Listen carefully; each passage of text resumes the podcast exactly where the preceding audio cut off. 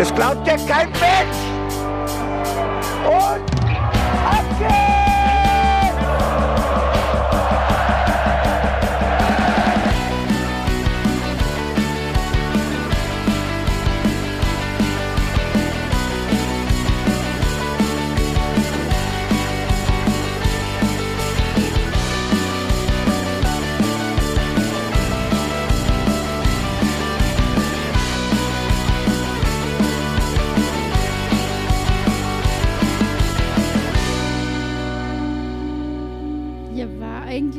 gestern irgendwas? Ich weiß es ja auch nicht. Ich glaube, ich, wir müssen da mal drüber reden hier im Hinterhofsänger-Talk, dass Mainz 05 gegen Bayern gewonnen hat. Oh mein Gott, oh mein Gott, die Party geht hier los und ich freue mich, dass ich die Party-People äh, der Stadt hier bei mir habe. Hallo Bene.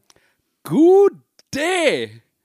Und der Janni ist auch am Start. Noch müde.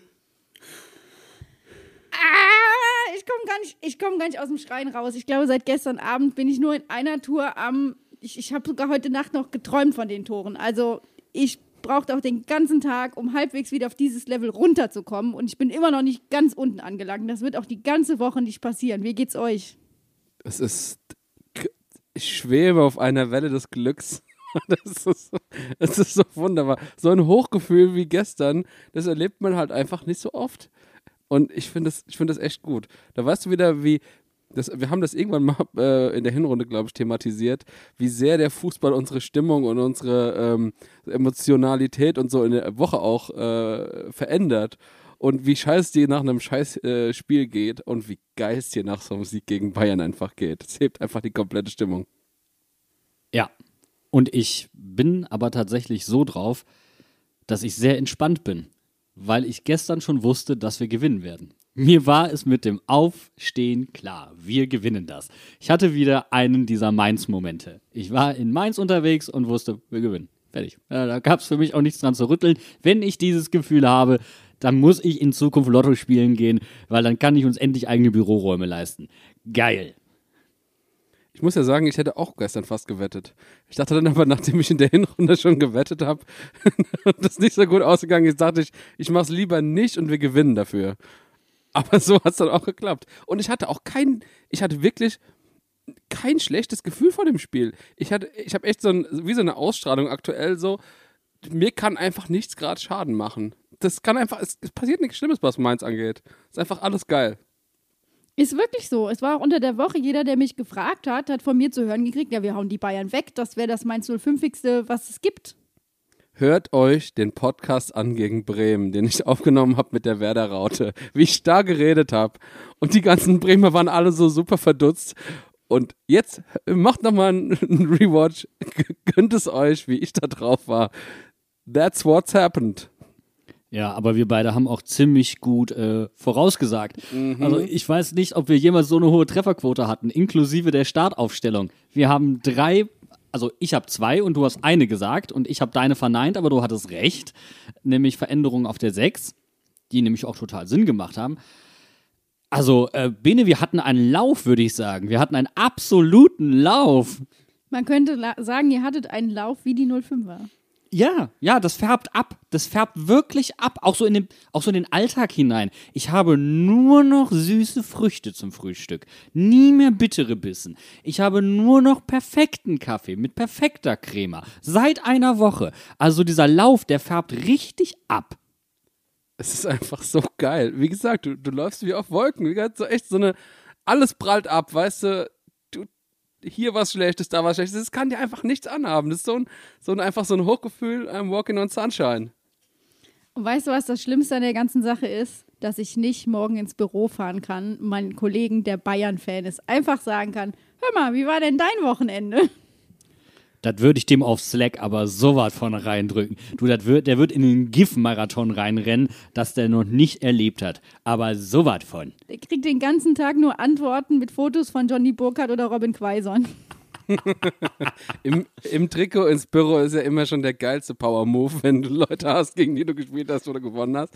Das habe ich auch schon ein, zwei Mal gemacht, aber ja, das ist wirklich schade, Flitz. Ich bedauere es auch sehr. Bene, hast du dein Trikot inzwischen eigentlich gewaschen? Nein, ich, ich wollte es waschen, ich kann nicht. da, ist seit, da ist seit fünf Wochen ein Riesenfleck in der Mitte drauf. Ich will es endlich waschen, ich will es mir beflocken lassen. Es geht nicht. ich will auch nicht dreimal zum Fanshop rennen. das ist schade. Ich bin ja auch so abergläubisch.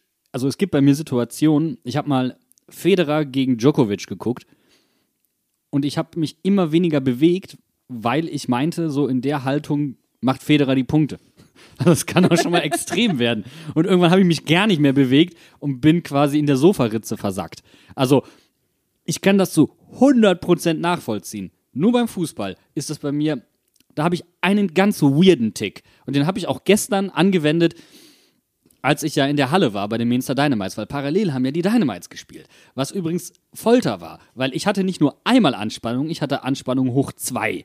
Weil die Dynamites in der ersten Halbzeit sorry Mädels, komplett verschissen haben und in der zweiten Halbzeit aufgedreht haben und einen Handball gespielt haben, dass sie fast noch den Ausgleich gemacht hätten. Das war so knapp. Auf jeden Fall ist mein Tick, dass mein Handy parallel zu dem Gegenstand, neben dem es liegt, dann ausgerichtet werden muss. Also es kann die Fernbedienung sein. In dem Fall war es der Laptop, über den ich die Hallenmucke äh, gesteuert habe. Ich muss das dann parallel ausrichten. Und ich habe das Handy irgendwann mal in die Hand genommen, weil Danke übrigens an Norbert Roth, dem Pressesprecher von den Mainzer Dynamites. Der hat mir einen Laptop aufgebaut, dass ich das Spiel parallel mitgucken konnte. Das heißt, ich habe zwei Spiele gleichzeitig geguckt. Wer es nicht glaubt, guck auf Instagram. Der Axel hat ein tolles Foto davon gemacht. Und ich habe dann irgendwann war dieser Akku alle von dem Laptop. Kurz vor Schluss, so zehn Minuten vorher. Oh, das war die böse. Ja, Oh Gott. ganz böse. Ganz, ganz böse. Und ich, ich habe neben mir so ein, ihr kennt noch diese Turnboxen, die so mit Leder bezogen sind. Und da hau ich drauf und hab die Mädels angefeuert und hab aber parallel mit der gleichen Hand die ganze Zeit mein Handy aktualisiert auf Kicker. So, was, was ist los? Ticker, Ticker, Ticker. Schreib schneller, du Arsch. Schreib, schreib, schreib. Und dann fiel mir irgendwann auf, Jan, das Handy liegt nicht mehr parallel. Scheiße. Und sofort wieder das Handy hingelegt und so, nichts mehr machen. Du fasst das nicht mehr an. Und in dem Moment drehe ich mich zu Norbert rum. Was macht Norbert? Hält mir Sky Go auf dem Handy entgegen. Norbert, ganz viel Liebe dafür. Ähm, danke für diesen Service. Bester Wingman, wo gibt. Norbert ist Weltklasse. Ja, wenn ihr äh, euch dafür interessiert, wie die Dynamites das Spiel äh, gemacht haben, dann hört doch einfach mal bei unserem Schwester-Podcast rein. Harz und Herzlich. Die zwei Jungs haben nämlich heute auch eine Folge zu diesem Spiel aufgenommen. Aber du sagtest es ja schon, natürlich waren alle irgendwo im Kopf beim Spiel gegen die Bayern. Zumindest neben dem Feld bei den Dynamites, oder? Ja, wir waren, das war halt wirklich, wir hatten Splitscreen in der Rübe. Also wirklich, du, das war ganz übel. Wir waren alle schizophren für, ein, für eine Stunde. Ganz fies geschielt. Mit einem Ja. Auge auf dem Laptop und einem Auge auf dem Spielfeld. Achtung, Insider, ich habe ausgesehen wie mein Vater. Papa, du weißt Bescheid. Oh, Assi. Entschuldigung. Ich habe aber auch, weil wir haben ja über Ticks geredet und Sorry, ich muss noch was ergänzen. Ja, ich muss kurz ergänzen, weil ich natürlich die, die Zwischenstände durchgegeben habe. ich so, übrigens, fühlt euch angefeuert, die Männer führen 2 zu 0 gegen die Bayern. Und dann ging es auch nochmal richtig, da war dann richtig Alarm auf, dem, auf, auf, äh, auf der Platte. Das hätte ich gern vom Andreas gestern im Stadion gesehen, dass der einfach jeden Zwischenstand Der Dynamites ansagt. Aber in der echten Geschwindigkeit der Handballtore, bitte. Ja, klar. Wow. Ey, ich hab, ich hab immer noch dieses Klingeln im Ohren von diesem Tor, was er, was er immer ruft. Von den ganzen Wiederholungen, du hörst so deutlich den Andi raus. Ey, es ist einfach so geil. Ich habe übrigens äh, meinen inneren ähm, Hafner entdeckt, was ganz schlimm ist. Weil ähm, der gute Mann hat mir auch mal hin und wieder einen Ratschlag gegeben. Wir durften ja zwischenzeitlich einmal begrenzt Publikum reinlassen. Und äh, total wichtige Ratschläge, die mir total geholfen haben. Und daraufhin habe ich, hab ich irgendwie meinen inneren Klaus Hafner entdeckt und sag seitdem immer wieder: Auf geht's, Mainzer, auf geht's! Ich habe gestern zur Verabschiedung, weil ich so gut drauf war, gesagt, schade, das Spiel wurde verloren. Wir, ähm, wir gratulieren den Gästinnen aus Oldenburg. Auf geht's, Mainzer! Was, Jan? Was? Bitte, was? Da war einfach komplettes 05-Gematsche in deinem Kopf wahrscheinlich. Es war, ja, vor allen Dingen auch deswegen, weil ähm, Eva Federhen war natürlich auch total Splitscreen. ja, im Kopf. Und wir- wir haben halt mit der einen Faust gejubelt, mit der anderen die Faust in der Tasche gemacht und äh, sind uns so halb in die Arme gefallen und halb nicht. Und äh, das war ganz, ganz schlimm. Das glaube ich dir. Aber ich, für mich war es richtig schlimm, das Spiel alleine zu gucken. Also, ich meine, klar, wir Fans, wir leiden ja sowieso jedes Mal mit, weil wir wären im Stadion gewesen. Was wäre das für eine Party gewesen? Aber ich bin auch jetzt Corona-bedingt, muss ich ehrlich sagen, ich gehe jetzt auch nirgendwo mehr hin und gucke das Spiel. Und so ein Spiel alleine gucken zu müssen, ist echt schlimm. Und normalerweise habe ich ja immer meine Glücksmütze an. Aber gestern habe ich mir gedacht, nee, du gehst jetzt zum Schrank und du kramst das Trikot, du kramst das T-Shirt von der letzten Saison raus, wo drauf steht, hier achtmal Meister, scheißegal, elfmal mein, äh, Welt, hier, ne, ihr wisst, was ich meine. Mainzer elfmal Weltklasse. Klasse halten, Mainzer Weltklasse. So, und das, das wird es gewesen sein. Ich glaube da fest dran, dass dieses T-Shirt den Sieg gebracht hat. Viel, viel schlimmer, viel, viel schlimmer, der Michael. Michael, lieben Gruß raus, Kameramann bei den Dynamites, der äh, das Spiel filmt. Der hatte einen Schal dabei, Begegnungsschal. Und den hat er aufgehangen. Und sag mir vor dem Spiel, Jan, ich weiß das Ergebnis jetzt schon. Da stand 2-1 drauf. Wow. Also, liebe 05er, falls ihr noch einen Scout sucht, ich würde einen Michael empfehlen, der weiß auch, wie die Kamera funktioniert. Der Michael hat vorher mit dem Hacki gesprochen, damit das auch reintritt. Aber ich sag euch ganz ehrlich, das ist, ähm, also was wirklich für mich jetzt gestern super schlimm war, ich war anscheinend derjenige mit dem langsamsten Stream. Es war die Hölle für mich, weil selbst unter den Leuten, die Sky Go nutzen, war ich der langsamste. Das war, das war wirklich Folter. Ich war teilweise 20 Sekunden hinten dran. Und dann hast du die Leute, die es im Fernsehen gucken, die anscheinend dann eine Minute vor dir sind oder sowas. Und wir haben in unserer Stadion-WhatsApp-Gruppe, musste ich erstmal alle Leute ermahnen, dass sie doch bitte niemanden spoilern. Hab dann irgendwann mein Handy einfach mal 20 Minuten zur Seite gelegt, weil ich nicht mehr haben konnte, dass ich irgendwie gespoilert werde. Das war übrigens mein emotionaler Rettungsanker in den letzten 10 Minuten, weil ich mir dachte, die sind alle schneller als ich. Es würde sofort eine WhatsApp-Nachricht reinkommen mit, oh Mann, so eine Scheiße, Alter. Und, und es kam und kam und kam nichts. Und ich, ich habe immer so zwei Minuten, drei Minuten auf den Ticker draufgerechnet. Tabellenrechner am Arsch. Das ist wirklich fies. Aber es war so bezeichnend, weil die zehn Minuten vor Abpfiff sind alle so still geworden und ich war das ganze Spiel angespannt und mein Herz ging wirklich 90 Minuten lang nonstop, ging mir die Pumpe, aber in den letzten zehn Minuten, da wollte ich nicht twittern, da wollte ich nicht äh, whatsappen, da wollte ich auch sonst die, keine Anrufe, gar nichts wollte ich haben. Ich wollte nur dieses Spiel gucken und gucken, wie die Zeit runterläuft, wissen, wie viel Nachspielzeit es gibt, um endgültig auszurasten damit ich dann bei Abpfiff ausrasten kann. Wirklich. Also ganz, ganz schlimm, ganz schlimm. Ich kann dich, ich kann dich so nachvollziehen. Ich habe das auch dann gemacht. Für die letzten, so ab der 85. Minute lag mein Handy einfach an der Seite. Ich habe es rumgedreht, damit ich auch keine Benachrichtigung sehen kann oder sowas. Weil teilweise ist selbst die, die Twitter-Benachrichtigung von Mainz 05 oder sowas ist dann schneller. Äh, Gerade wenn der Abpfiff kommt und sowas. Ich wollte das Spiel einfach nur zu Ende gucken. Ich wollte einfach nur, dass es vorbei ist. Es ist, ah, es ist wirklich die Hölle.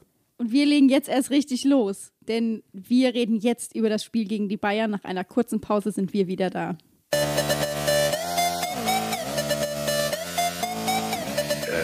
heard Bayern lost.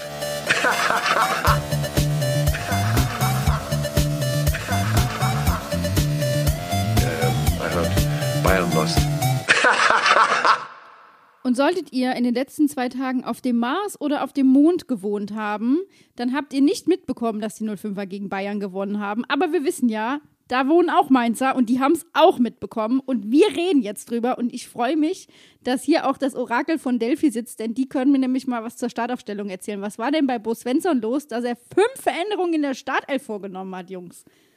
Bo hat sich einfach mal endlich mal recht, richtig von den Leuten beraten lassen, hat auf uns gehört, hat, hat Robin Quaison gebracht, damit der halt auch mal endlich sein, sein äh, Premier, also sein, sein Rekordtor schießen kann.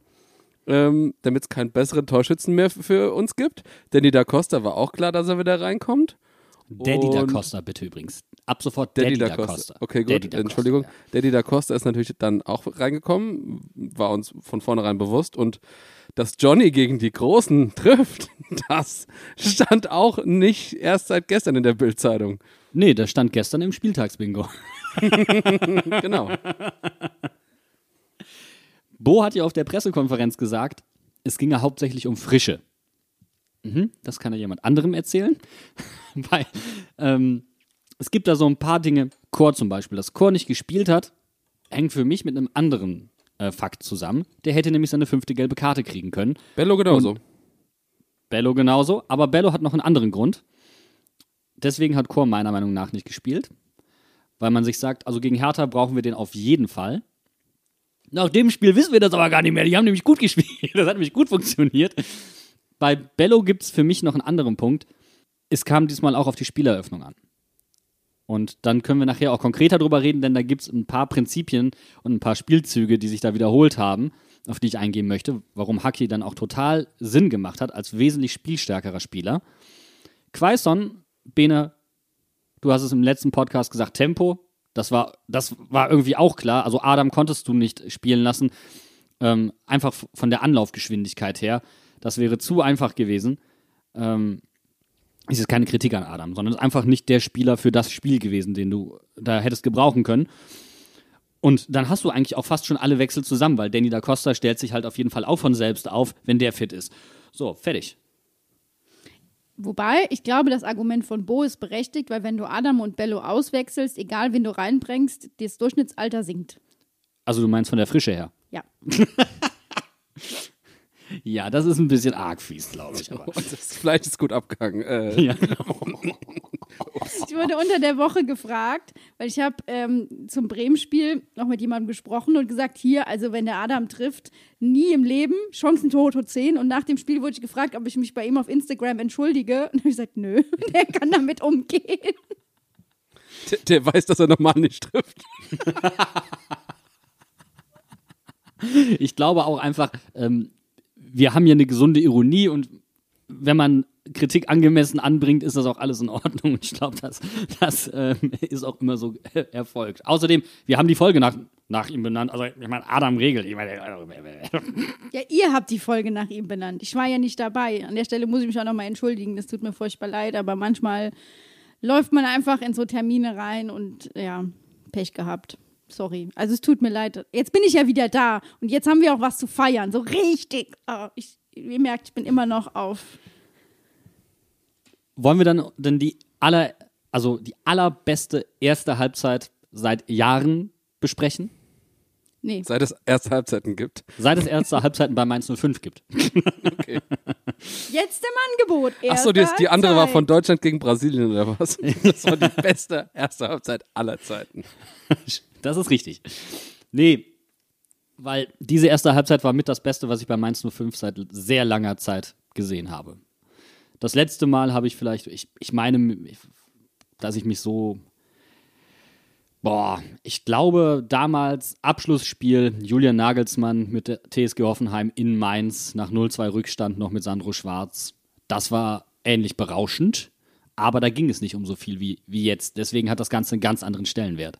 Außerdem haben wir da Gegentore bekommen in der ersten Halbzeit. Ja, ich meine, die haben wir absichtlich zugelassen, damit wir dann aufholen konnten. Natürlich. Ich fand, die erste Halbzeit war für mich, äh, also wie gesagt, das Beste, was ich seit sehr langer Zeit gesehen habe. Und das hören wir von dir ja nun wirklich nicht jeden Tag hier. Also, Vor allen Dingen in dieser Saison nicht. Vor allem, wenn man mal drüber nachdenkt, dass wir jetzt gerade das, äh, die schlechteste erste Halbzeit unter Bo Svensson hinter uns haben. In den letzten beiden Spielen. Zweimal. Zweimal. also quasi ein Spiel scheiße gespielt. Und trotzdem gepunktet und gewonnen. Also das, ähm, Ist das eigentlich 3 of 3? bup, bup, bup, bup, neun Punkte. Aber ich würde dann gerne direkt mit dem einen Prinzipien rein, mit dem einen Prinzip reinstarten, was ich ähm, beobachtet habe, weil ich habe mich ja heute Morgen tatsächlich um halb sieben dran gesetzt und angefangen, dieses Spiel nochmal komplett durchzugucken. Weil du es wolltest, nicht weil wir dich dazu gezwungen haben. Weil ich es wollte, ja, weil ich es wollte. Hat, hat, ich hatte wirklich Bock drauf. Und ich habe äh, tatsächlich hier acht Seiten Notizen vor mir liegen. Ich habe einiges vor mit euch heute. Nein, ich glaube nicht, dass ich das alles hier Die reinkriege. nächsten 45 Minuten werden eine Vorlesung vom Professor, habe ich so im Gefühl. Es gab eine Sache, die mich einfach mega gefreut hat. Und das war das Prinzip, ich, ich nenne es jetzt einfach mal kurz auf, auf Jer. Ist euch mal aufgefallen, dass in der ersten Halbzeit quasi kaum ein Abschlag lang gemacht wurde? Ich habe mich nicht aufgeregt, also ist wohl auch keiner beim Gegner gelandet. Jetzt, wo du es sagst, in der Retrospektive ja, ist es mir nicht aufgefallen. Aber geil. Ja, und das war überhaupt kein Zufall. Bayern ist am Anfang sehr hoch angelaufen. Sehr, sehr hoch. Also halt am 16er. Und Mainz, du darfst ja den, den wenn der Stimmt, der Gegner stand einen Abschlag 16er. macht, wenn, wenn du einen Abschlag machst, darf der Gegner nicht in den 16er rein. Erst wenn der Ball gespielt ist. Und die Mainzer haben das konsequent so gemacht, dass ähm, sie dann einen der Innenverteidiger angelaufen sind, also der, der den Ball bekommen hat. Und Mainz hat dann das Spiel angefangen zu verlagern. Und das war richtig gut. Und sie haben so immer wieder, hauptsächlich meistens, Philipp Mwene freigespielt, der dann auf einmal richtig viel Wiese vor sich hatte. Und das war überhaupt kein Zufall. Das haben sie wirklich in einer brutalen Konsequenz gemacht. Ja, krass, weil das ist mir nämlich aufgefallen, weil ich gedacht habe, wir spielen nur über links. Also über die Seite von Danny da Costa kam so wenig. Der war erst immer am Ball, wenn wir quasi schon auf der Höhe des gegnerischen 16ers waren und der Ball von links reinkam und nicht durchkam, sondern wieder auf der anderen Seite quasi gelandet ist. Dann kam Danny an den Ball. So sieht's aus. Das ist, ähm, und vor allen Dingen, was dann passiert ist, entweder kam der lange Ball die Linie runter oder er hat wirklich den Lauf genommen und ähm, hat probiert, das Spielgerät möglichst weit in die andere Hälfte zu tragen. Aber was nicht passiert ist, sind Pässe ins Zentrum. Das war, das haben sie, das haben sie gemieden, wie der Teufel das Weihwasser. Und das hast du auch eigentlich nirgendwo gesehen, dass sie dieses Zentrum angegangen sind, spielerisch. Also weder, wenn sie, also weder im Aufbau noch bei Ballgewinn. Sie haben das Spiel wirklich nach außen verlagert. Und das fand ich richtig stark, weil sie gleichzeitig damit die, die schnellen Außen so sehr beschäftigt haben, der Bayern, dass die überhaupt kein Tempo aufnehmen konnten. Und dann kommt das zweite nämlich, es ist zwar ein sehr mutiges Spiel von Mainz gewesen, aber nicht, weil sie so hoch angelaufen wären. Die sind erst ab der Mittellinie angelaufen. Es war ein mutiges Spiel, weil sie sich getraut haben, was mit dem eigenen Ball anzufangen. Sie hatten Ballbesitzelemente und Ballbesitzphasen, die richtig gut waren, wo sie technisch sauber gespielt haben. Ja, es war mutig, aber viele Mainzer werden denken, weil sie mutig angelaufen wären. Nein, genau das Gegenteil. Das ist nicht mehr mein Mainz 05. also wenn wir jetzt anfangen mit dem Ball auch noch Sachen anzufangen, nee, also mh, dafür habe ich nicht unterschrieben. Das, das Schöne ist, wenn man jetzt mal in die Statistik guckt, Mainz hatte 28% Ballbesitz insgesamt und Bayern 72 dementsprechend. Das heißt, die Ballbesitzelemente, die man hatte, die waren qualitativ sehr hochwertig. Ja, also da ist, muss natürlich auch zwischen erster und zweiter Halbzeit unterscheiden. Ja, aber es war nicht, Aber- nicht so ein großer Unterschied. Ich glaube, es waren 27 und 29 oder so. Also die Qualität in der ersten Halbzeit war auf jeden Fall höher. So. Und ähm, dieses, dieses Prinzip kurz auf Jair haben sie dann, die Bayern haben sich natürlich darauf eingestellt und sind dann anders angelaufen. Nämlich weiter auseinander, nämlich quasi beide Innenverteidiger gleichzeitig angelaufen. Und dann gibt es einen ganz einfachen Trick, den der Bo dem Chair mitgeteilt hat. Chair, du hast Tempo, lauf einfach zwischen denen durch. Und was hat der Chair sich gedacht? Ah ja, stimmt, mach ich mal. Und dann ist er ins Zentrum gelaufen und hat dann aber sehr, sehr schnell den Pass nach außen gesucht, zu Imvene. Oder dann auf die andere Seite, aber meistens über Imvene. Und deswegen war Imvene auch so krass in diesem Spiel drin. Der war klarer Zielspieler für den Aufbau bei Mainz 05. Philipp Imvene hat gestern meiner Meinung nach, ja, das, ja, also Augsburg damals im DFB-Pokal war, das war einfach sehr, sehr krass, aber fast das gleiche Niveau, wenn nicht, doch, doch, er war, er war besser als damals. Also Philipp Mwene war geil gestern. Ja, und er war ja auch am ersten Tor maßgeblich äh, beteiligt. Es ging ja auch erstmal über seine Seite und dann hat Johnny den reingemacht. Und Johnny kann nur gegen die Großen in der dritten Minute. Aber bevor ich, ich muss euch jetzt in eurer Euphorie leider bremsen, weil Neuer wurde geblendet. Und deswegen ist das Tor überhaupt erst reingegangen. Sorry. Oder wie Neuer im Sky-Interview sagt, nö. ich finde das so gut. Und die in allen Spielzusammenfassungen äh, und in allen Diskussionen, ja, ähm, aber der, der wurde auch ein bisschen geblendet. Jetzt auch im, im, im Doppelpass hat das äh, nochmal äh, Roman Weidenfeller gesagt. Ich finde das sehr lustig. Das ist eins dieser Narrative, Bene, wovon wir letzte Woche, Ja. oder also in der letzten Sendung gesprochen haben. Eins dieser Narrative, das Medien dann gerne spinnen möchten, was überhaupt nicht existent ist. Das ist genauso wie, wie mit der Situation ähm, und Bremen und dem freien Ball, wo er aber den Torwart trifft. Deswegen, also das sind, Da wird, da wird die Situation nicht richtig aufgearbeitet. Es war einfach ein, ein kapitaler Bock. Auch ein Manuel Neuer macht mal Fehler. Und Nee. wie, wie, also, ich, ich meine, die Diskussion, so, Manuel Neuer, der war nie Welt, weltbester Torhüter der Welt. Und hast nicht gesehen, so, was ist das für eine Diskussion? Manuel Neuer ist ein überragender Torwart und dem passiert so ein Fehler normal nicht. Und wir sehen das nämlich hinterher auch, wie er den Ball von Quaison pariert hat, mit, nämlich mit seiner Schulter oder Oberarm. Das war übrigens ein Fehler von Quaison, aber dazu kommen wir gleich. Denn, weil die Flitz nämlich gerade was, was gesagt hat, es ging nämlich über die Seite von Philipp Mwene. Und das bringt uns nämlich zu einem anderen Prinzip. Ähm, und das nennt sich der lange Ball auf Karim. Das ist nämlich das Schöne. Wenn du tief stehst, kann der Gegner keine langen Bälle spielen. Also zumindest macht das wenig Sinn, weil deine Abwehrkette einfach nicht gut überspielt werden kann. Und dahinter kommt eigentlich relativ schnell der Torwart. So, das ist das Feine. Mainz hat sich gedacht, wir geben uns das Stilmittel langer Ball und weil wir etwas tiefer stehen, nehmen wir den Bayern das Stilmittel langer Ball. Also was kann Bayern nur machen? Naja, sich kurz durchkombinieren. Sollen sie versuchen? Hat nicht funktioniert. Auch Und auf die Mauer. Wir sagen, hier kommt ihr nicht durch. Das ist das Bohlwerk. Und das ist jetzt der nächste Punkt. Es gab dann, gibt sehr, sehr viele Beobachtungen. Und ich probiere es jetzt mal wirklich runterzubrechen. Ähm, es gab klare Sorry, der Bene Anweisungen kommt gerade nicht klar. auf das Bohrwerk. Das Bohlwerk.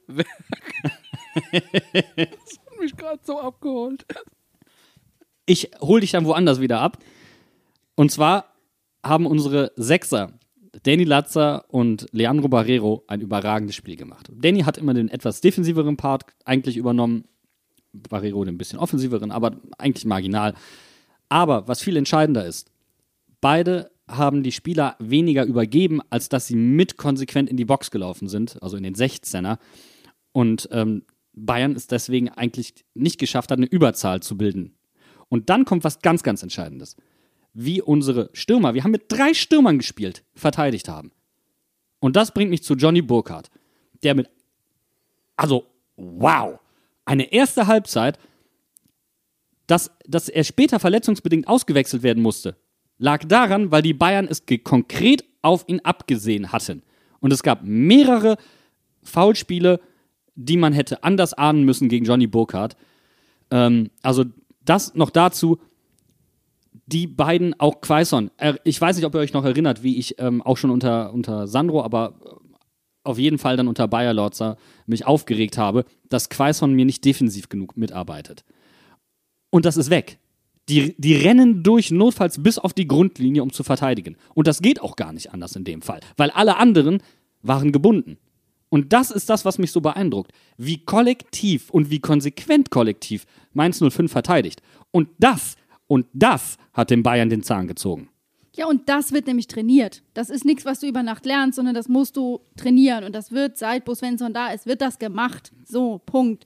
Und ich gebe dir vollkommen recht, dieses Spiel von Johnny Burkhardt, so eine Erlösung. Also, dieses Tor, wir haben irgendwo habe ich vor Freude geweint und vor Freude gelacht gleichzeitig, weil ich mir dachte, was muss der Junge alles daneben schießen und was müssen wir immer Hoffnungen in den setzen? Und der schießt das Tor nicht. Und wir sagen die ganze Zeit am Ende der Saison, wenn wir die Punkte brauchen, schießt er endlich dieses Tor. Und dann schießt es nicht gegen Dortmund, sondern schon gegen die Bayern. Und das ist halt einfach einfach geil. Johnny Burkhardt hat sich gedacht, ach, der Löwe ist im Stadion, da ist bald eine EM und ähm, Deutschland hat gerne Spieler, die viel einstecken können, so à la Schweinsteiger und so. Warum bringe ich mich da nicht mal ins Gespräch? Wäre doch was. vor allem mache ich dem erstmal die Nase lang und sag, nee, sorry, ich spiele erst noch U21.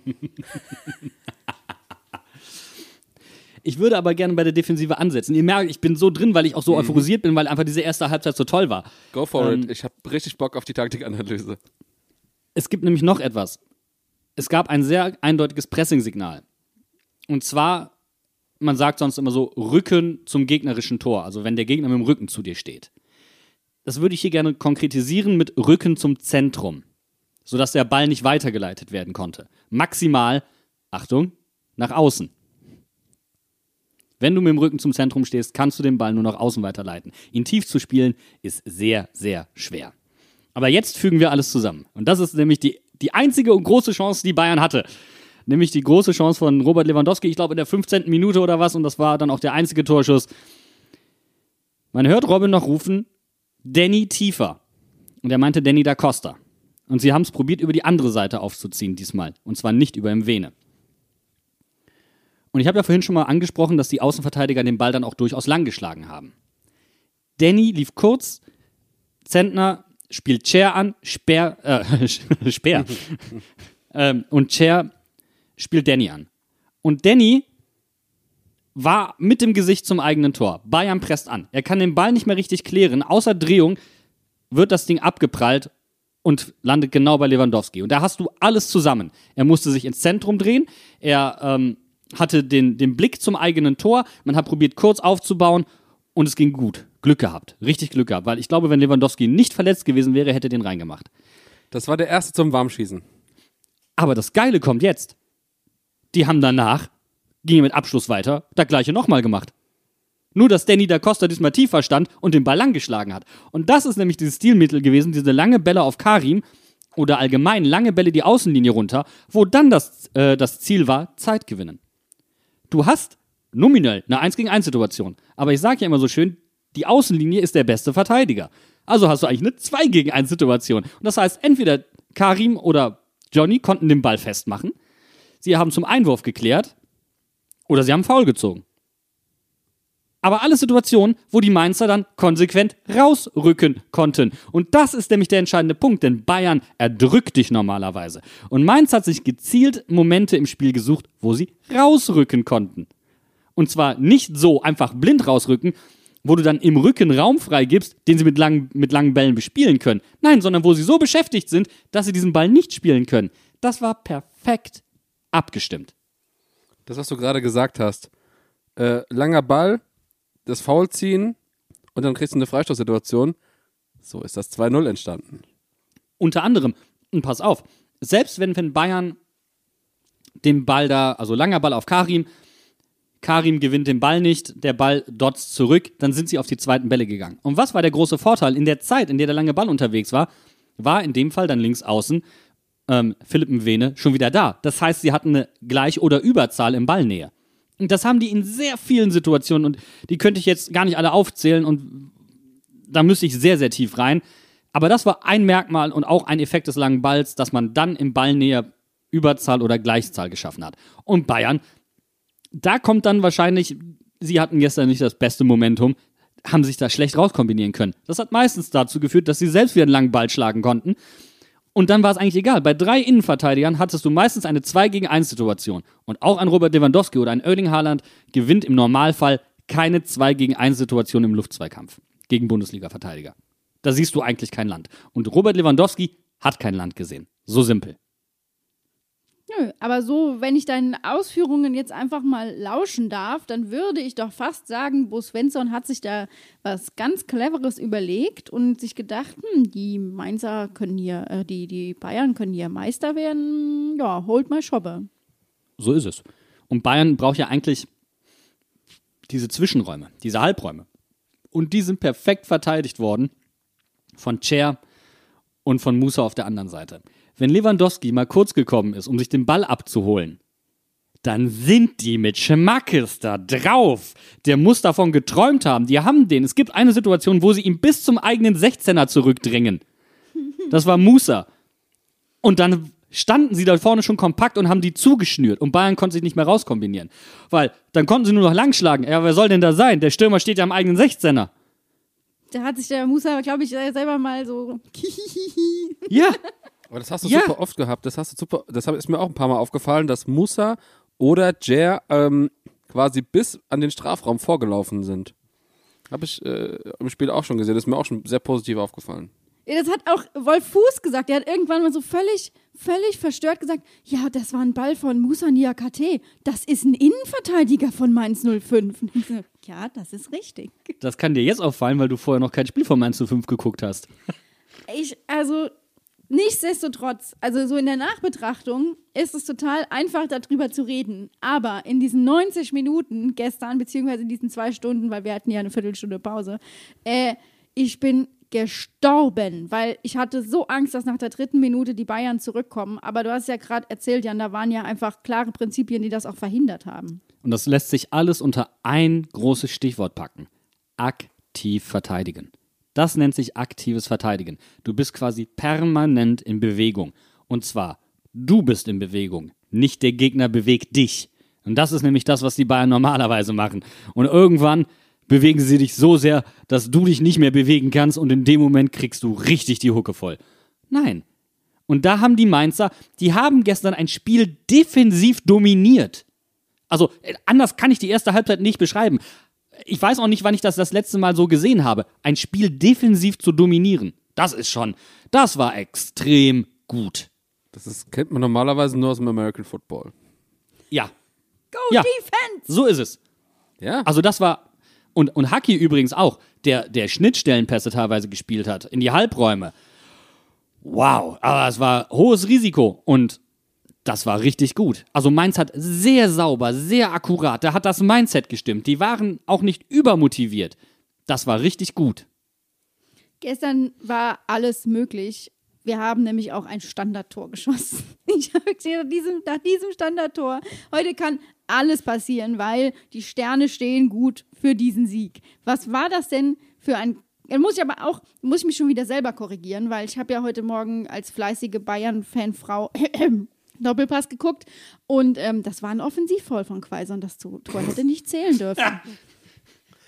Äh, Ich finde es wunderschön. Vor allem, dass, dass Quaison den Ball genau zwischen Neuers Arme köpft. Das, ist- das, ist- das ist so Premium. Und ich sag zu meinem Vater, der neben mir auf der Couch sitzt, oh, jetzt so eine richtig geil, so ein richtig geiler Freistoß von Philipp Wene.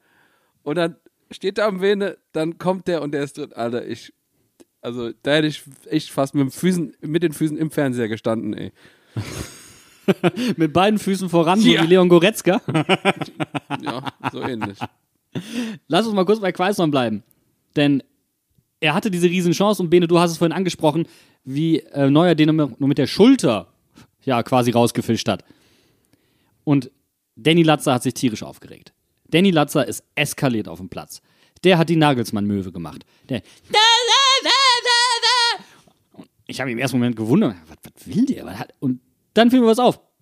Wenn Philipp im Vene durch war, oder egal wer durch war, die Mainzer haben konkret probiert, den Rückraum zu bespielen. Und Quaison setzt sich so brillant durch gegen Boateng. Und dann habe ich mal kurz in den Rückraum geläuert. Danny Latzer, blank. Aber so blank, der hätte einen FKK-Stand äh, aufmachen können. Und daneben, genauso blank, ein gewisser Jonathan Burkhardt. Wenn der den querlegt, ist der drin. Zu 100 Prozent. Auch bei Danny Latzer. Leg ich mich fest. Aus der Distanz. Der ist drin. Aber wenn Robin Quaison schießt, dann ist die Chance, dass der reingeht, jetzt auch nicht so super klein. Natürlich, es war kurzes Eck, ähm, schwieriger Schuss und gegen Manuel Neuer nochmal eine Nummer schwieriger. Also die Wahrscheinlichkeit, dass der in einem anderen Fall reingeht, ist wahrscheinlich größer. Aber so wie äh, Robin den geschossen hat, sage ich dir, von 18 Bundesliga-Stammtorwarten Stammtorwarten halten den vielleicht sieben oder sechs. Nee, nee, nee, nee. Den halten durchaus auch mehr. Und gerade Bundesliga-Torhüter, die vielleicht einen Ticken kleiner sind als Neuer, halten den nochmal etwas souveräner. Aber ich geb, es gibt einen Grund, warum er nicht quer gespielt hat. Und er hat sich ja gegen Boateng so ein bisschen durchgemogelt. Hat sich gut durchgesetzt, aber so ein bisschen gemogelt. Das war so ein, so ein Ribery-Dribbling, weißt du, nach unten geguckt. Zack. Und er hat auch weiterhin nach unten geguckt und hat sich gedacht, oh, dann nagel ich, nagel ich das Ding halt unter die Latte. Er hat halt nicht mehr hochgeguckt. Er hat die ganze Zeit den Kopf unten. Er hat es einfach nicht gesehen. Ja, dann hätte Danny Latzer vorher schon die Möwe machen sollen, dann hätte er ihn gehört. Dann wäre er wahrscheinlich zugestellt worden. Ja, da da lege ich mich jetzt drauf fest. Aber er hat ein Tor geschossen und was hab ich mich gefreut. Also, es- ich sehe heute noch die Szenen vor mir und ich werde es auch noch für die nächsten drei Wochen nicht vergessen. Dieses Seit Tor. Wochen. Seit Ja. Wochen sagen wir, Robin Quaison muss endlich dieses scheiß Tor schießen.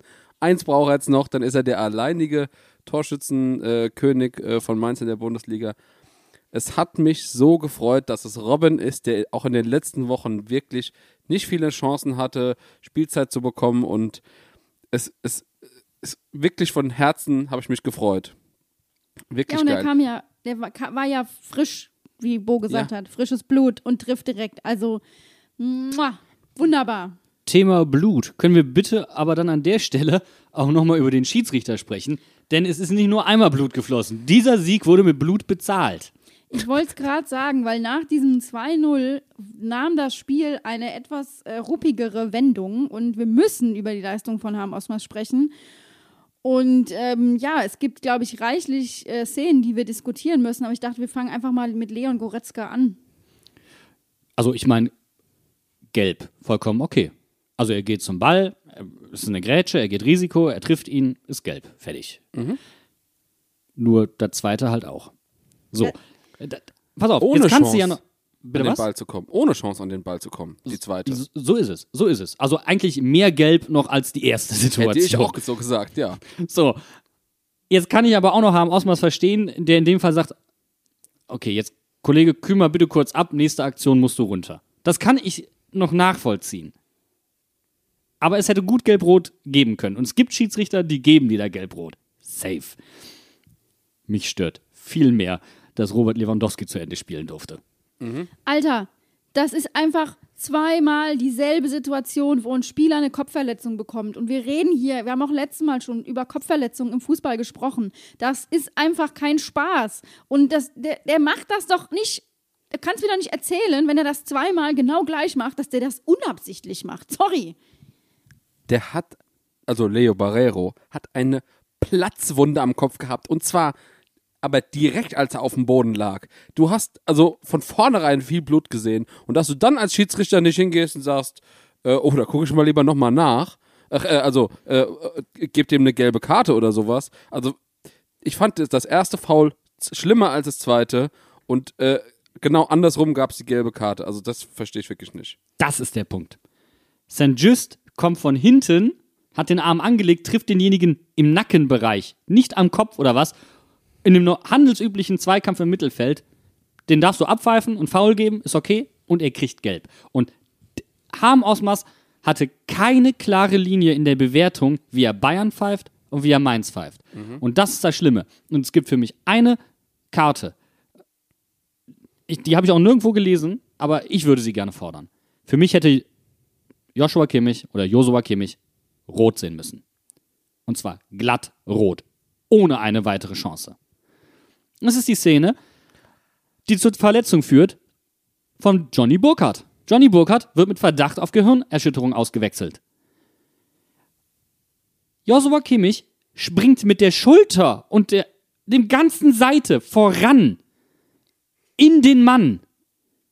Das ist kein Zufall gewesen. Der hat das später übrigens an der Außenlinie nochmal gemacht. Harm Osmas, dreht sich noch rein. Er dreht sich noch rein in den Mann. So ist es. Harm, und ich, ich, unglücklich für den Schiedsrichter, total bescheuert. Ja, weil äh, im ersten Moment ist es vielleicht ein Unfall. Nur es wiederholt sich halt.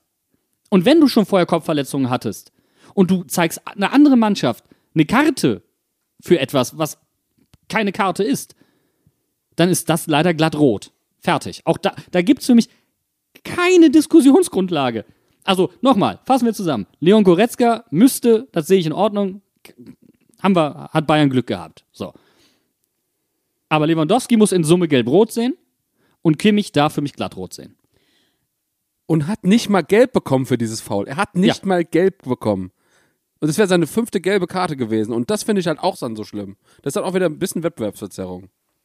Ja, und der, der Punkt ist halt, wir haben das Spiel gewonnen. Es lag nicht daran. So, was mir aber einfach wichtig ist, ist, dass Harm Osmas mit der Linie, die er gefahren ist, diese Kopfverletzungen mit auch verschuldet hat, weil sie eben vorher, bevor es zu Blut kam, wurden die nicht vernünftig geahndet. Da gab es keine Ansagen. Du musst, wenn das das erste Mal passiert, hingehen und sagen, das war jetzt vielleicht ein Versehen, aber du musst gucken, dass du deinem, deinem Gegenspieler nicht auf den Kopf gehst. Und wenn das wieder und wieder und wieder passiert, kannst du nicht, wenn das immer von derselben Mannschaft kommt, kannst du dann der anderen Mannschaft beim ersten Mal direkt gelb geben. Weil der hat nämlich mit hundertprozentiger Sicherheit eine Ansage bekommen. Hier, da geht's jetzt auf den Kopf, du musst mal reagieren, damit die Leute aufhören, das zu machen.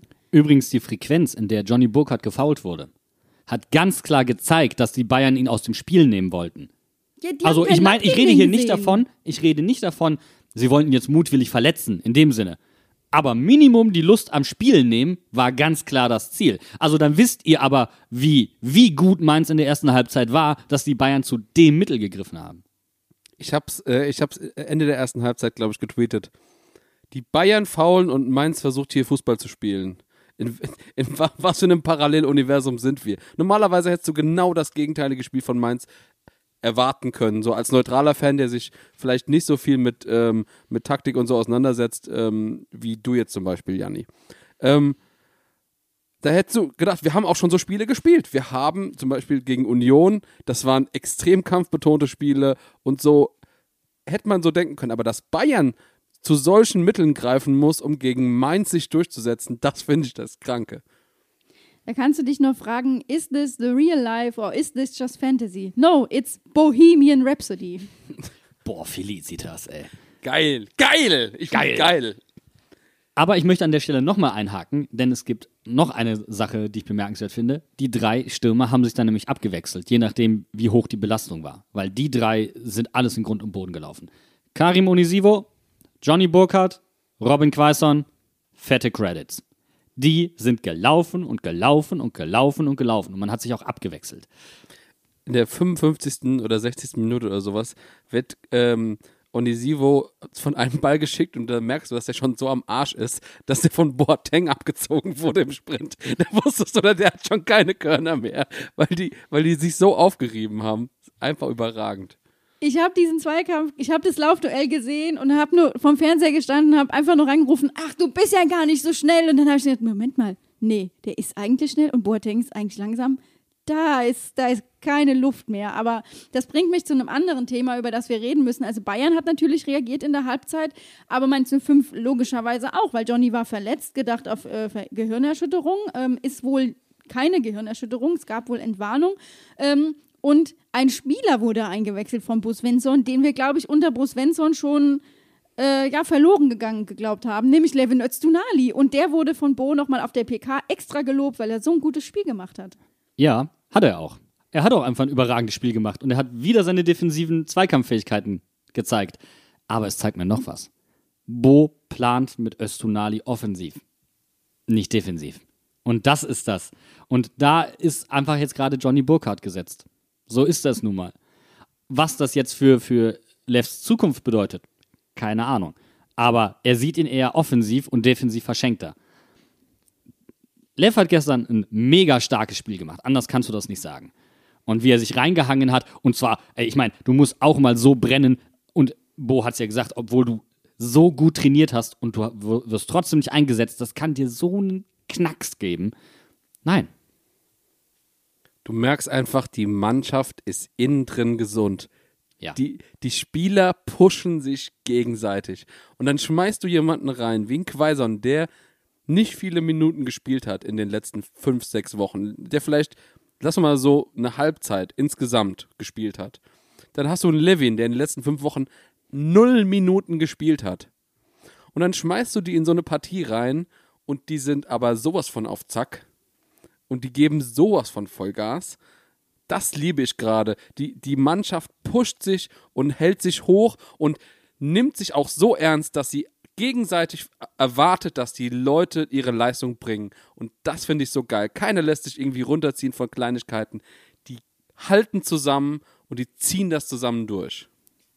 Aber können wir uns bitte mal darüber also einfach darüber unterhalten, was für eine Breite und Qualität du im Kader hast, wenn du nach der ersten Halbzeit, na, ich habe noch einen Djanga, ja, äh, ich habe noch einen Glatzel, ja, ah ja, da kam Qualität rein und ich musste kurz überlegen, so, boah, irgendwie habe ich damit nicht gerechnet, aber ist ja klar, also wir haben die Spieler, die sind schon äh, anwesend. Ja, genau das. Ich habe, also diese Wechsel, die kamen immer genau zur richtigen Zeit und genau die richtigen Leute. Ich stand vom Fernseher und gesagt, der Karim kann nicht mehr, der muss ausgewechselt werden. In dem Minute, in dieser Sekunde wird er ausgewechselt. Und es kommt Bobby Glatzel rein und ich denke, ja, dann wer, wer, wenn nicht der? Natürlich muss der kommen und natürlich wird er ein geiles Spiel machen. Und dann hinten drauf noch Prosi einzuwechseln und ich, also, und Chor, also, das ist doch rot-weißes Herz, riesig, riesengroß. Aber im Vergleich mal dazu, was haben denn die Bayern dann für Qualität eingewechselt? Ich dachte, das, das ist das Perverse, absolut die Rollen getauscht. Weil da kamen ja dann nur Jugendspieler rein. Einer davon hat ein brillantes Spiel gemacht. Das war der im äh, zentralen Mittelfeld. Aber ansonsten, naja. Hallo, Schubo hat gespielt, ja? Schubo hat gespielt. Schubo hat gespielt. Der Schubo hat würde ich jetzt nicht mehr als. Jugendspieler bezeichnen. Stubo Als hat einen. Abschluss gehabt und das war mehr so ein Rückpass. Ja, aber ich glaube, das hat auch dazu beigetragen, dass in der zweiten Hälfte mein Puls immer noch hoch war, aber nicht, das war nicht ganz so schlimm. Also klar, das, das war ja klar, die Bayern müssen kommen und die Bayern müssen auch Tore schießen, aber sie waren ja nicht wirklich konsequent. Und das ist für mich der große Unterschied zum Hinspiel. Im Grunde ähnliche Rollenverteilung, ähnlicher Ablauf vom Spiel. Ich habe in der zweiten Halbzeit, ich habe die in der ersten, in der ersten 20 Minuten, 25 Minuten hatte ich richtig Herzrasen von der ersten Halbzeit. Gegen Ende der Halbzeit ist es ein bisschen besser geworden. Zweite Halbzeit, Halbzeit war ich cold as Eis. Es hat mir nichts ausgemacht. Also die letzten fünf bis zehn Minuten waren noch mal ein bisschen anstrengend, aber ich war nicht mehr aufgeregt. Ich habe irgendwie das Gefühl gehabt, die Mannschaft kann das locker nach Hause spielen. Die Bayern hatten keine Chancen. Es ist so unfassbar. Wie viele, wie viele wirklich gefährliche Chancen hatten die? Zwei? Zwei Naja. insgesamt? Ja, genau, insgesamt. Aber man hat halt auch gemerkt, wie anstrengend die erste Halbzeit für Mainz gewesen ist. Und das ist ja nicht nur der Fitnessbereich. Sie sind schon über sich hinausgewachsen, weil die Qualität bringen sie sonst nicht, gerade nicht im Passspiel.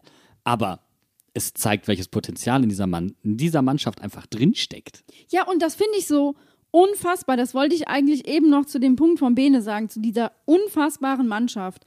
Also, was haben wir in der Hinrunde gezetert und gewettert? Was haben wir gesagt? Die Mannschaft ist kacke. Ja, sie wurde punktuell perfekt verstärkt. Da, müsst, da brauchen wir nicht drüber diskutieren.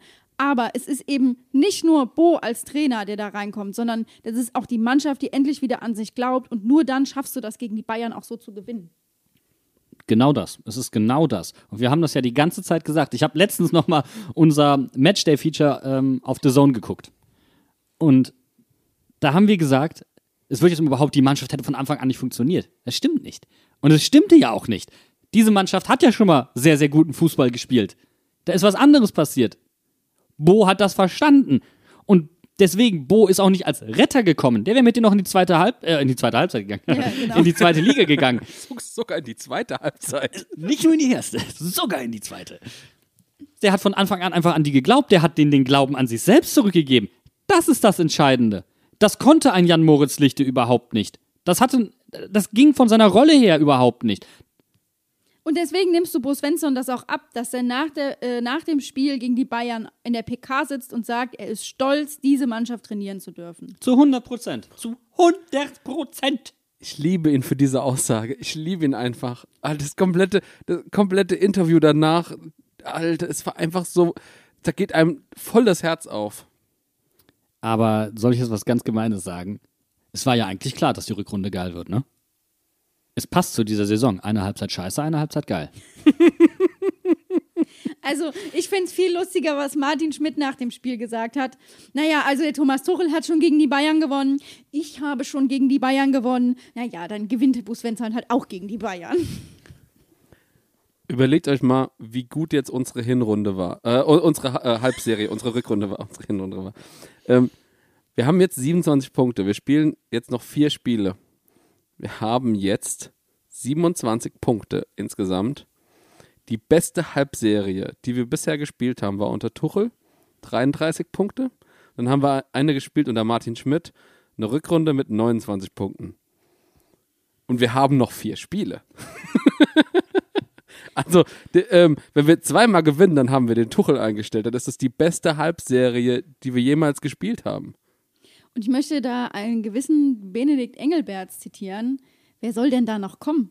Ah ja, Wolfsburg, Freiburg, Dortmund. Frankfurt übrigens, aber schön, dass du Ja. sie rausnimmst. Es ist für mich so ein, ein Level. Nein, Quatsch. Sorry. Oh nein. Nein, nein, nein, Ja, nein, nein. was soll, was soll passieren? Was soll schon passieren? Wir spielen nur gegen Bayern, Dortmund, Wolfsburg. Das interessiert uns doch nicht. Frankfurt oder Freiburg, egal, Hauptsache gewonnen. Und das war mir übrigens, es kam gestern auf der PK die Frage, ja, dass ihre Mannschaft so eine Mentalität gezeigt hat und du guckst Bo ins Gesicht, wie er sich einfach denkt so, ähm, wir haben uns einen Plan ausgearbeitet, du Arschgesicht. Wir hatten da eine Idee, die haben wir umgesetzt. Und in dem Moment ruhig zu bleiben und dieses, dieses, ähm, ich kenne das sonst nur von, von, von den Finnen in der Formel 1, so The Iceman Kimi Räikkönen oder so. Ohne eine Miene zu verziehen. Ja, das war auch taktisch sehr gut.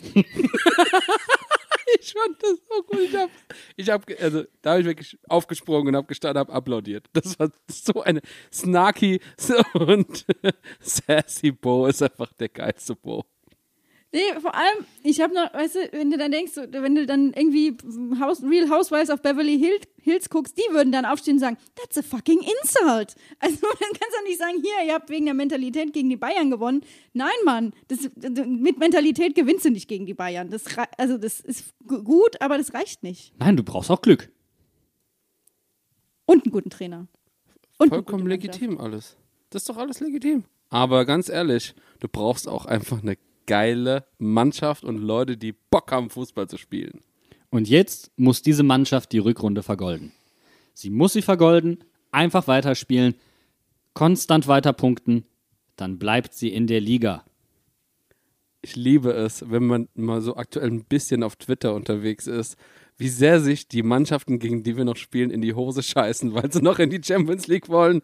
Und die Wolfsburger so, hoffentlich haben die Mainzer schon ihre Saison beendet und äh, sind schon nicht abgestiegen, sonst flexen die uns voll weg und so. Ich liebe diese Aussagen, ich feiere das so hart. Ja, wer sich mal alle diese Tweets geben will, die gibt's gesammelt in einem Thread. Ich glaube, wir haben den sogar retweetet, aber wenn nicht, wir schicken es euch nochmal äh, über Twitter rüber, weil das ist einfach nur golden. Und dann ist es nämlich auch scheißegal, dass Alexander Hack sich beim Kopfball verschätzt. Also, Wurst. Wir haben gegen die Bayern gewonnen. Punkt. Das ist doch das, was die Bayern sich gewünscht haben die ganze Saison. Der Lewandowski soll den Torrekord knacken. Übrigens ist für mich das ein ganz entscheidender Grund, warum Bayern verloren hat. Es wurde vor dem Spiel mehr darüber gesprochen, ob Robert Lewandowski schon gegen Mainz alleine den Torrekord einstellt. Du Dachlatt! Und dabei wurde natürlich selbstverständlich davon ausgegangen, dass sie gegen uns Meister werden. Ja, natürlich. So. Also- Wie gesagt, aber da haben sie die Rechnung ohne die Mainzer gemacht. Und spätestens jetzt sollten alle, die noch Champions League spielen wollen, die Rechnung immer mit Mainz machen. Und Didi Hamann tippt die, den Rest der Rückrunde. Und, bei dem kommt Mainz auf. 33 Punkte. Wie viele Punkte haben wir jetzt nochmal? Ganz kurz. 34. Oh. Sind So, aber- wie, wie, wie schaffen wir es denn jetzt, die nächsten vier Punkte minus einen Punkt zu bekommen? Punktabzug? Stellen wir Fans irgendwas an? Was passiert da? Wir werden es noch erfahren, Bene. Und das, das macht ja die Spannung aus. Ja, Robin, äh, Robin, Quaison sag ich schon, nein. Robin Zentner wird sich einfach rumdrehen und Eigentore schießen. Die zum Punktabzug führen. genau. Ach, wir könnten, ein- wir könnten ein Spiel manipulieren. Äh, ein Wettbetrug äh, bei einem Spiel und die nächsten beiden, äh, die nächsten drei Spiele gewinnen wir dann oder irgendwie sowas und dann kommen wir auch wieder auf so minus ein Punkt. wow. Wir, wir einigen uns einfach drauf, dass wir die Hertha äh, beim, nach, äh, beim nachgeholten Spiel nächsten Montag einfach egalisieren. Da müssen sich die Wolfsburger Burger auch keine Sorgen mehr machen. Und wir hören uns dann nach diesem Spiel das nächste Mal wieder und feiern wieder eine große Party. Das ist nämlich der Dienstag nach dem Spiel. Und bis dahin feiert ihr einfach alle die ganze Woche durch. Wenn ihr wollt, lasst uns noch eine positive Bewertung auf Apple Podcasts da. Wir freuen uns immer darüber. Aber wir sagen jetzt hier Tschüss und feiern noch äh, auch ohne Mikro weiter. Arrivederci. Bye bye.